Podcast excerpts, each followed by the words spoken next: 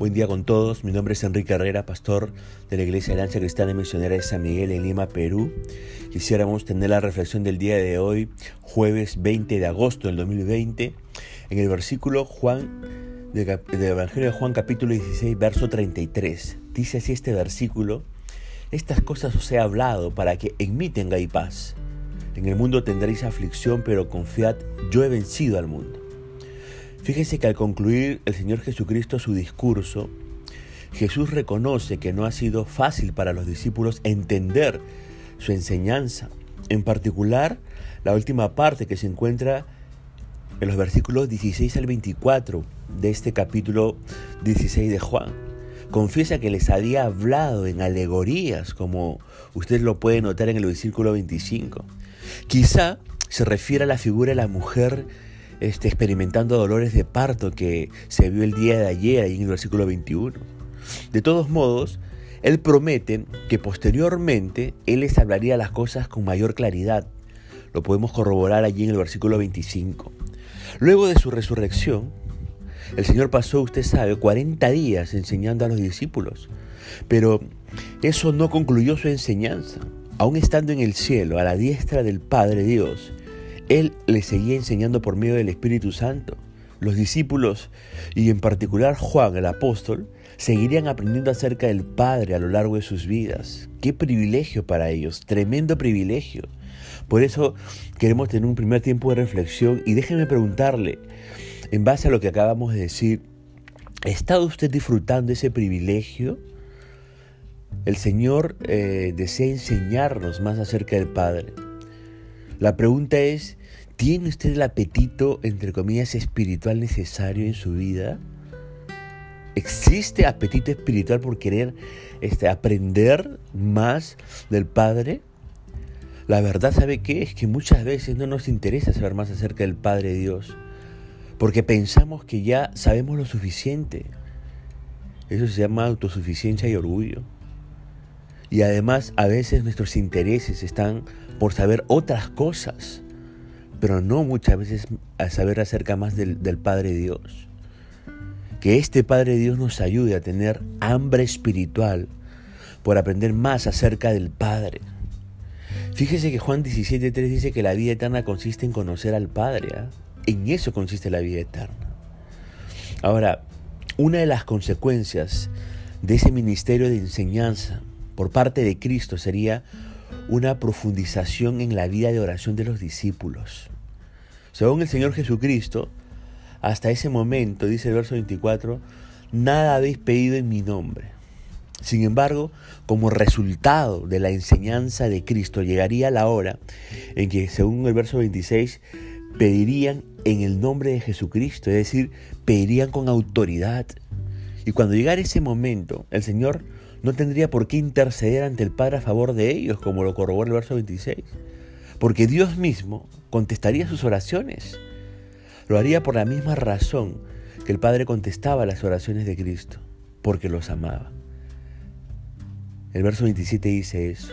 El amor del Padre le lleva a Él a responder las oraciones que nosotros elevamos delante de su presencia.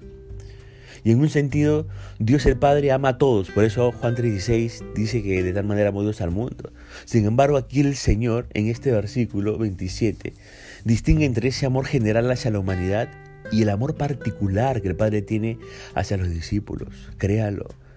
El Padre Dios tiene por usted, si es un creyente y discípulo de Jesucristo, tiene un amor particular por su vida y por su persona. Crea eso, es una verdad, tenemos que interiorizar eso. El Padre Dios le tiene y nos tiene un amor particular a los que somos discípulos de Jesucristo. Y según el Señor, ese amor particular se debía a dos cosas. Los discípulos amaban a Cristo, como lo corrobora el verso 27, pero también los discípulos creían en Cristo, en particular que Él venía de Dios el Padre. Y aquí también tenemos que tener un tiempo de reflexión. Yo le pregunto a usted para, para un poco interiorizar lo que estamos compartiendo. Eh, ¿Le ama a Dios en una manera particular? ¿Le ama a Dios en una manera particular? La única forma que le ame de una manera particular es que usted sea un discípulo que ama a Cristo? ¿Está completamente seguro de que Dios le ama de una manera particular? Déjeme decirle que la respuesta a esta pregunta depende de dos preguntas más. ¿Cuáles son esas dos preguntas más? ¿Realmente ama a Jesucristo? ¿Está viviendo en obediencia a Él y a sus mandamientos como nos demanda Juan 14, 15? Y en segundo lugar, ¿cree en Cristo como su Salvador y Señor? ¿Está convencido que Él es divino, el eterno Hijo de Dios, que descendió del cielo para salvarle? Hay esa convicción profunda en su corazón y es una realidad en su propia vida. El que usted haya puesto su fe, su confianza y crea en Jesucristo como Señor y Salvador suyo. Usted tiene que responder esa pregunta muy personalmente. Ahora, con tremenda claridad, el Señor se identifica a sí mismo en el verso 28, diciendo, salí del Padre y he venido al mundo. Otra vez dejo el mundo y voy al Padre. Las cosas no podían ser más claras. Al decir salí del Padre, el Señor estaba afirmando su verdadera deidad. Él era y es un ser celestial. Estaba por morir, sí, pero esa muerte iba a ser el camino al cielo, como lo corrobora el versículo 28.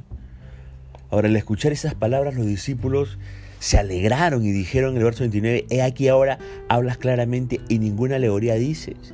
Ya se empezaba a cumplir la promesa del Señor, dicha en el versículo 25. La hora vino mucho más rápido de lo que ellos pensaban. De repente, por obra del Espíritu Santo, una luz, digámoslo así, ¿no? Se prendió en sus mentes y los discípulos entendieron muchas cosas. Una de ellas era que el Señor sabía todas las cosas, como dice el verso 30. Otra era que Él podía leer sus mentes y entender lo que estaban pensando. Por eso dijeron en el verso 30, no necesitas que nadie te pregunte. Ante ese nuevo conocimiento los discípulos confesaron ahí en ese verso 30, por esto creemos que ha salido de Dios.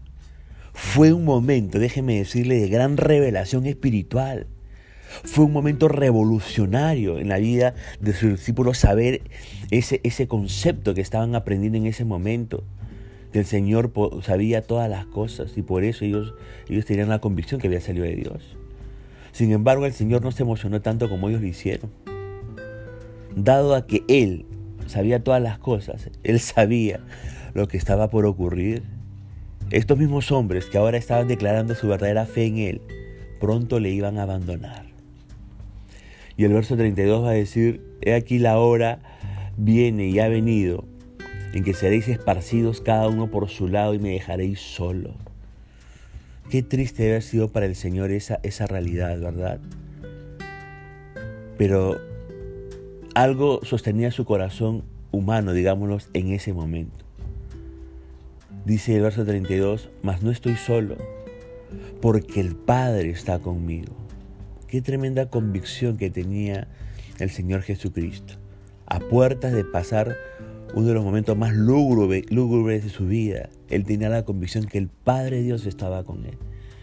Y al escuchar estas palabras, los discípulos habrán quedado perplejos y un poco tristes en medio de su euforia, espiritual que se vio en esos versos 29-30. Por eso el Señor termina todo su discurso diciendo en el verso 33, estas cosas os he hablado para que en mí tengáis paz. La única manera de experimentar una paz interior en medio de las tormentas, entre comillas, de esta vida, es estando en Cristo. Sí, eso es muy cierto. La paz interior, una persona en este mundo la experimenta únicamente cuando está en Jesucristo. Si vivimos en Él y sus palabras hayan cabida en lo más íntimo de nuestro corazón, tendremos paz en medio de mucha aflicción, de mucha incertidumbre, de mucha, este, de mucho caos, de mucha, de mucha, este, eh, de muchas situaciones donde el mundo nuestro se puede desmoronar.